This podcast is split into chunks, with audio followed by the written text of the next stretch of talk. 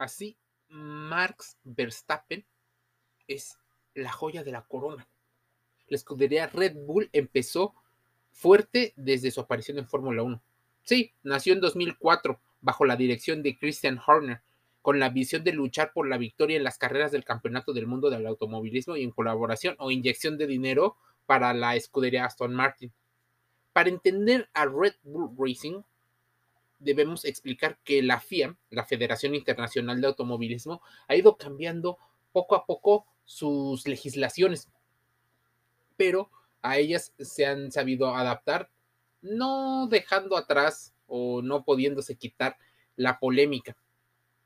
Red Bull eh, tuvo entre sus, entre sus filas a Max Weber, que decidió unirse a todo esto. Luego tuvo como emblema a Sebastián Vettel. El piloto alemán fue producto del equipo Red Bull Racing Junior y ya era ganador de una carrera en una escudería Toro Rosso diseñado por Milton Keynes. Vettel y Red Bull barrieron con el tablero con cuatro títulos consecutivos de constructores entre el 2010 y 2013. Hablando de la historia de la ingeniería, la temporada 2014 fue un reto porque el Red Bull 10 no tenía una ventaja competitiva, aún teniendo al talentoso Daniel Ricciardo. Cuando Vettel se va, ingresa Danny Fiat, pero ante la baja de Fiat nace la era de Max Verstappen, primero con Pierre Gasly y ahora con Sergio Pérez. ¿Qué ocurrirá? Probablemente la época entre el 2017 y tal vez, como hemos visto, 7, 8 o 10 años será la era de Red Bull.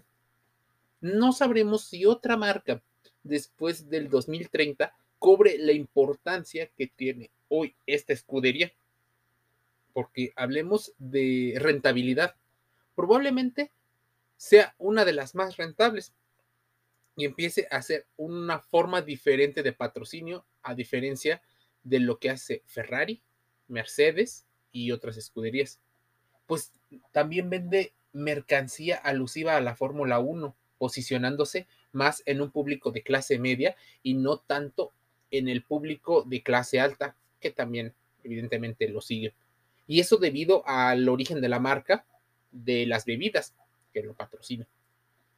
Si bien todo esto es mera especulación, lo que es una realidad es que Max Verstappen quedará en la historia de la Fórmula 1 como uno de los mejores pilotos y probablemente lo que haga él marcará la pauta de lo que hagan próximos pilotos en una era digital. Él, además de ser joven, es un chico que tiene esta situación de no ser tan polémico. Ser el chico bueno de la Fórmula 1. Mucho se le ha aprendido a él y es la contraparte de un Lewis Hamilton, que es mucho más llamativo, más polémico, más dedicado al mundo fashion, un poco más em, contestatario en algunas de sus decisiones.